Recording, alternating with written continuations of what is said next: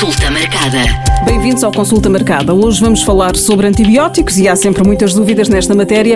Ricardo Mexia, Presidente da Associação Nacional dos Médicos de Saúde Pública, é quem vai responder às dúvidas que temos sobre este assunto. Olá, Ricardo. Fala-se muito do perigo de tomarmos eh, muitos antibióticos e de ganharmos resistência.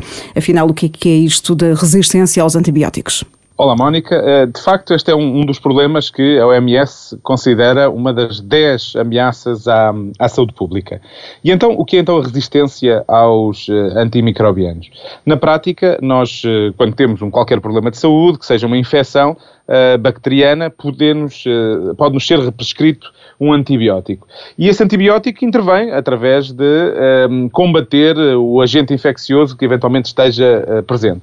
Um, ehm, a resistência ocorre quando nós, de alguma maneira, vamos selecionando aquelas uh, estirpes, ou, seja, aquelas espécies do, destes agentes infecciosos que não são um, ehm, suscetíveis, ou seja, não, já não, o antibiótico já não resulta uh, nessas uh, espécies. E, portanto, se nós continuarmos a aumentar o número destas espécies uh, que não são suscetíveis aos antibióticos, o que podemos estar a criar são um, infecções para as quais não temos armas terapêuticas, ou seja, não temos antibióticos que possam a fazer o controlo destes agentes. E isso seguramente é algo que é uh, muito um, ehm, preocupante. E, e, portanto, essa é, é uma das ameaças que tem vindo a evoluir, uh, até fruto do, do aumento do, do, consumo dos uh, antibióticos à escala mundial, que se estima ter aumentado em 40% entre 2000 e 2010. E, portanto, é, é seguramente algo que está num crescimento quase descontrolado e, portanto,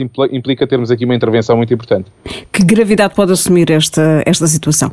É, as resistências afetam muitas vezes pessoas que já estão hum, numa situação mais frágil, ou seja, ou já estão internadas, uh, se bem que pode também acontecer na comunidade, mas muito tendencialmente acaba por acontecer em quem já está numa instituição, seja num hospital, seja às vezes na, uh, nos cuidados na, uh, num lar, e portanto são situações muito complicadas. E portanto afetam estas pessoas mais frágeis e portanto têm também consequências mais severas, precisamente por causa causa, por causa disso. E como nós, se eh, continuamos nesta evolução, acabamos por não ter muitas ferramentas para o combater, naturalmente que a evolução acaba por ser negativa e, e portanto, temos aí uma preocupação um, adicional que é um, reduzir o impacto destas uh, infecções uh, causadas por agentes uh, resistentes e que implicam também um cuidado particular um, com medidas de controle de infecção muito mais apertadas, porque efetivamente não queremos permitir que se propague para outros utilizadores, outros profissionais que estejam na, nessas instituições. Um antibiótico que funciona com uma pessoa pode não funcionar com outra? Sim, é muito importante que as pessoas tenham a percepção de que os antibióticos são prescritos para cada situação concreta. E, portanto, não, não, aquela filosofia de que ah, o meu amigo ou o meu familiar tomou o antibiótico X porque tinha esta sintomatologia e então vou fazer o mesmo. Portanto, não, isso não deve de facto ser uh, feito dessa forma. As pessoas devem ter uma prescrição médica, portanto, devem ter uma avaliação de um médico que decida qual é que é o antibiótico mais adequado e que lhe faça essa prescrição. E outro dos aspectos que é muito importante também na toma dos antibióticos é cumprir de forma rigorosa aquilo que são as uh, suas indicações. Ou seja, um, existe às vezes uma tentação de, perante a melhoria da nossa sintomatologia, sentir que já estou curado, já estou bem e, portanto, deixo de tomar o antibiótico. Mas é muito importante que as pessoas cumpram exatamente e escrupulosamente o que vem uh, prescrito e, portanto, se o antibiótico diz que é para tomar durante oito dias, ele deve ser tomado durante os oito dias e não deixar de tomar ao fim do quarto ou do quinto dia, porque a pessoa já se sente um, ehm, sem nenhum tipo de sintomatologia. Portanto, isso é, é, é muito importante que a toma seja feita exatamente como prescrito e apenas quando é prescrito. Os antibióticos não são uh, medicamentos de venda livre, portanto, as pessoas não devem procurar na farmácia ou noutro contexto qualquer aceder a antibióticos para depois poderem um, utilizar. Eles têm indicações muito concretas e que devem ser prescritas por um médico. E que são prescritos um, em determinadas circunstâncias, portanto, depende também do tipo de infecção, certo? Certíssimo, é, é muito importante ter essa percepção, é que há infecções que não se tratam com antibióticos. Uh, um exemplo mais uh, fácil de todos é, é, seguramente a gripe, não é? Ou seja, é uma doença que é causada por um vírus, o vírus influenza, e que não tem, uh, o facto de nós tomarmos uh, antibióticos não tem impacto nisso mesmo. Há alguns um, antivirais que podem ser tomados, mas mais uma vez, esses também têm que ser prescritos e, portanto, não o devemos fazer sem que um médico o, o prescreva. E eh, no caso dos antivirais, alguns deles também não têm uh, um impacto assim tão grande na evolução da doença, portanto uh, podem reduzir em um par de dias os sintomas, mas às vezes não têm, uh, não são soluções assim tão bem sucedidas. Mas de qualquer forma é importante ter presente que não devemos, seja em que circunstância for, tomar um antibiótico porque temos uma situação análoga a uma que já tivemos, não? É? ou seja, nós podemos achar que temos a mesma doença, então vou tomar o, o antibiótico que tomei da, da, outra vez. E, portanto, um, é preciso que as pessoas tenham cautela e que o façam apenas mesmo quando lhes for eh, recomendado, prescrito por uh, um médico e isso visa precisamente evitar as tais situações das, das resistências. Um, e nós até podemos. Há uma, uma, coisa que é importante que as pessoas percebam: é que os antibióticos têm, um, diver, digamos, diversos níveis, não é? Nós falamos de antibióticos de primeira linha, segunda linha, terceira linha, ou seja, nós para tratar uma, qualquer infecção, empiricamente, ou seja, olhando para a sintomatologia e tentando perceber qual poderá ser o agente implicado, um, eh, escolhemos um antibiótico que tendencialmente é um antibiótico de primeira linha e que tem um espectro de tratamento mais amplo. Depois, se uh, não formos bem sucedidos, podemos então ir recorrendo aos outros de segunda ou de terceira linha, uh, precisamente porque são um, antibióticos mais reservados, mais focados num treinado um, agente. E, portanto, uh, se nós começarmos a dar indiscriminadamente uh, antibióticos, podemos estar a esgotar a capacidade de intervenção dos tais antibióticos de primeira linha e, portanto, estarmos a criar as tais resistências que levarão depois a consequências bastante nefastas. Ricardo, as crianças portuguesas não tomam demasiados antibióticos. Eu falo pela minha experiência de mãe nos primeiros anos de vida dos meus filhos. Não tomam demasiados.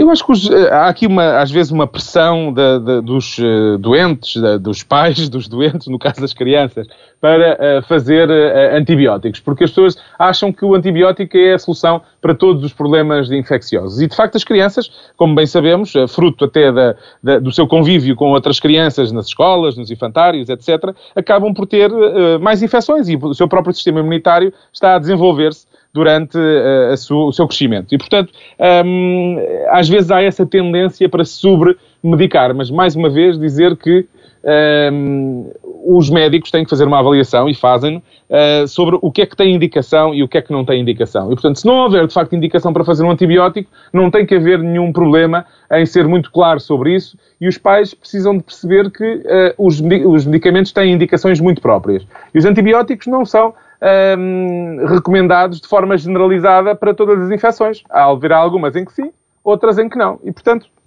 acho que temos todos que perceber que uh, os antibióticos são armas terapêuticas importantes e que não as podemos gastar, entre aspas, um, com infecções para as quais eles não têm indicação, o que depois nos pode complicar a vida um pouco mais à frente com as tais resistências e que uh, seguramente nos tornarão a vida mais difícil, particularmente nas infecções mais graves. Eu creio que entre os portugueses há aqui dois lados. Há os portugueses que receiam tomar uh, para um, tomar em excesso e, e, ficar com resistência, e há os portugueses que gostariam de tomar sempre que tivessem uma infecção. Tem essa percepção também?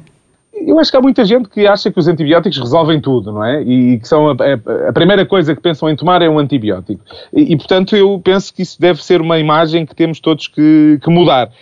Um, o inverso também um, não corresponde exatamente à realidade, ou seja, uh, se houver indicação para tomar o antibiótico, as pessoas devem tomá-lo sem nenhum tipo de problema. Até porque uh, explicar que esta questão da resistência tendencialmente é mais uma questão no contexto da comunidade, não é tanto no contexto individual. É evidente que estas práticas reiteradas é que vão selecionar as tais estirpes mais resistentes. E, portanto, no caso do indivíduo, ele deve fazer a toma do antibiótico exatamente como foi prescrito. Eu sei que há pessoas que não gostam de tomar antibiótico, mas, mais uma vez, reforçar que, perante a prescrição, o devem fazer de forma uh, integral. Ou seja, não é dizer, ah, vou só tomar três dias que é para ficar um pouco melhor e depois o meu organismo resolve o resto. Não. Devem tomar o antibiótico tal e qual como ele foi prescrito. E Foram oito dias, devem tomar os oito dias. Seguir à risca as indicações, é isso? Exatamente, tal e qual. As indicações são muito importantes, particularmente no caso dos antibióticos, porque têm estas implicações que já referimos, uh, de até poder, na, no próprio indivíduo, se nós não resolvermos totalmente a infecção, ela depois poder voltar uh, ou, ou re-exacerbar-se e, e ficarmos com uma situação mais complexa de tratar. Com a pandemia, está provado que reduzimos a toma de antibióticos. Sim, eh, é um fator eh, interessante, porque na prática o que é que nós sabemos? Sabemos que um, ehm, o, as medidas que tomamos para um, ehm, combater a, a, Covid são medidas que são eficazes também noutras doenças, designadamente naquelas que são uh, tipicamente causadas por agentes bacterianos, um, ehm, as pneumonias, etc. E, portanto, estas medidas acabam por reduzir também a circulação dessas doenças e, portanto, acaba por haver aqui um efeito uh, também colateral positivo que é reduzir o número dessas infecções. Um, dizer, por exemplo, que em relação à gripe também, nós ainda não temos a experiência completa do inverno, mas aparenta haver, se atendermos à experiência, por exemplo, do, do hemisfério sul, onde o inverno já passou, uh, que houve uma redução drástica do número de infecções por gripe. E, portanto, estas medidas resultam também para a gripe, tal como resultam para um conjunto de pneumonias. E há aqui um ou outro aspecto colateral que ainda não estamos a, a, a ter completamente a leitura, mas que esperamos que em breve se torne mais claro, que é esta nova um, abordagem também com maior frequência de higienização das mãos, higienização das superfícies, também tem impacto na redução das uh, infecções e no contexto da prestação de cuidados de saúde também talvez vá ter um impacto na redução da transmissão destas doenças uh, multiresistentes e associadas aos cuidados de saúde. Portanto, é um impacto que estamos à espera de ver. É certo que houve uma redução importante também dos internamentos, de outras causas, não é? Da, da, por, inter, por, intervenções cirúrgica, etc. Portanto, esses internamentos reduziram-se, mas uh, vai ser interessante perceber se, de facto, no caso das doenças resistentes ou causadas por agentes resistentes, existentes, se há também uma redução. É algo que temos muita expectativa em perceber e que esperemos seja mais claro nos próximos meses. Com a pandemia, hum, vimos a aprender muita coisa sobre saúde pública. Eu acho que a saúde pública já era uma, uma área eh, muito vasta.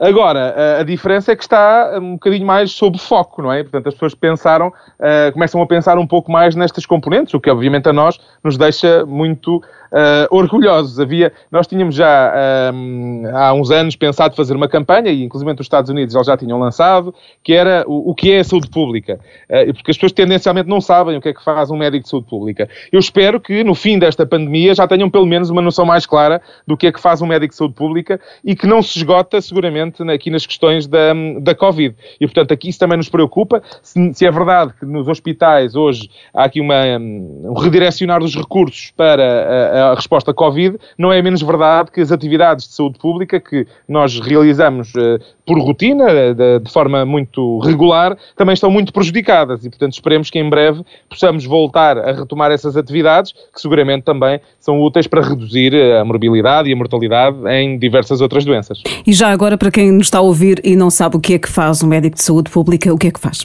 O médico de saúde pública é o, o, médico que se preocupa com a saúde coletiva e não apenas com a saúde do indivíduo. E, portanto, tem diversas tarefas que assentam principalmente em três áreas: a prevenção da doença, a proteção da saúde e a promoção da saúde.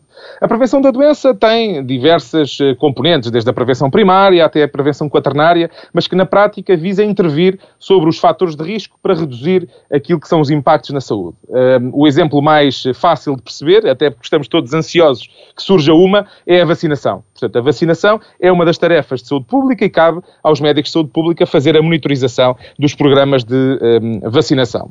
Depois temos a questão da proteção da saúde, ou seja, aí tem muito mais a ver com uma componente de um, evitar práticas que possam ser nocivas para a saúde. E, portanto, tem uma componente normativa, tem uma componente de fiscalização um, e, portanto, estas medidas restritivas a que estamos agora sujeitos têm muito também a ver com medidas de proteção da saúde. E depois temos a questão da promoção da saúde, que ao fim e ao cabo é aquilo que nós fazemos para que, uh, dar ferramentas às pessoas para que elas façam escolhas mais seguras e mais saudáveis. E portanto, desde um, porque não fumar, porque não consumir álcool, porque uh, ter uma alimentação adequada, a prática do exercício físico, portanto, todos estes comportamentos que todos nós temos ou não temos e que, um, do ponto de vista da promoção da saúde, são fundamentais que as pessoas percebam a sua vantagem para que os possam adotar de forma mais uh, uh, frequente. E, portanto, é, é, de facto muito vasto e trabalhamos desde doenças infecciosas, doenças crónicas, intervenção na diabetes, na hipertensão, uh, nas, nas, doenças oncológicas. Portanto, é muito vasto o, o, trabalho e espero que, uma vez terminado este período mais intenso, possamos também fazer chegar às pessoas, de facto, o que é que nós fazemos e de que forma é que, é que o fazemos. É um desafio que fica também para o futuro. Quem segue este podcast já, já percebeu um, do que é que estamos a falar, uh, certamente. Hoje falamos do uso excessivo de antibióticos. Para finalizar, o que é que temos de mudar para reduzir este problema? A questão do uso de antibióticos vê-se à escala individual, mas também à escala global. Há uma abordagem de saúde que tem a ver com, o, em inglês, o One Health, ou Uma Só Saúde, e que tem a ver com três eixos de intervenção. O eixo da saúde humana, o eixo da saúde animal e o eixo ambiental. E aqui, eh, no que diz respeito ao que é a componente da resistência aos antimicrobianos, há principalmente duas áreas em que temos que nos focar. A saúde humana e a saúde animal. Em relação à saúde humana, já fomos falando agora durante o podcast, mas na prática é assegurar que os medicamentos concretamente os antibióticos, são utilizados de forma adequada. São prescritos quando necessário e que quem os toma, os toma da forma uh, adequada. Portanto, isso é a questão fundamental. Em relação à parte animal, o que nós sabemos também é que para melhorar a produção animal tem havido também uma utilização muito frequente de antibióticos. E esses antibióticos também ajudam a selecionar as tais espécies que depois podem ser nocivas. E, portanto, de alguma forma, disciplinar e uh, adotar padrões de consumo de antibióticos na produção animal é também um aspecto um, fundamental. E, portanto, isso são, diria, estes dois eixos que é um, fundamental que toda a gente um, pratique, portanto, uh, seja na, na indústria uh, agroalimentar, seja na, naquilo que é a saúde humana e, e a forma como podemos tentar um, controlar um consumo excessivo e desadequado de antimicrobianos que pode culminar na tal resistência que é seguramente uma ameaça à saúde pública. Se ainda ficou com alguma dúvida ou se tem alguma dúvida sobre outra questão de saúde, pode enviar as suas dúvidas para o nosso e-mail consulta marcada m80.ol.pt. Este episódio está disponível no site M80 em m80.ol.pt, onde pode descarregar ou ouvir logo e também nas várias plataformas de podcast. Consulta marcada.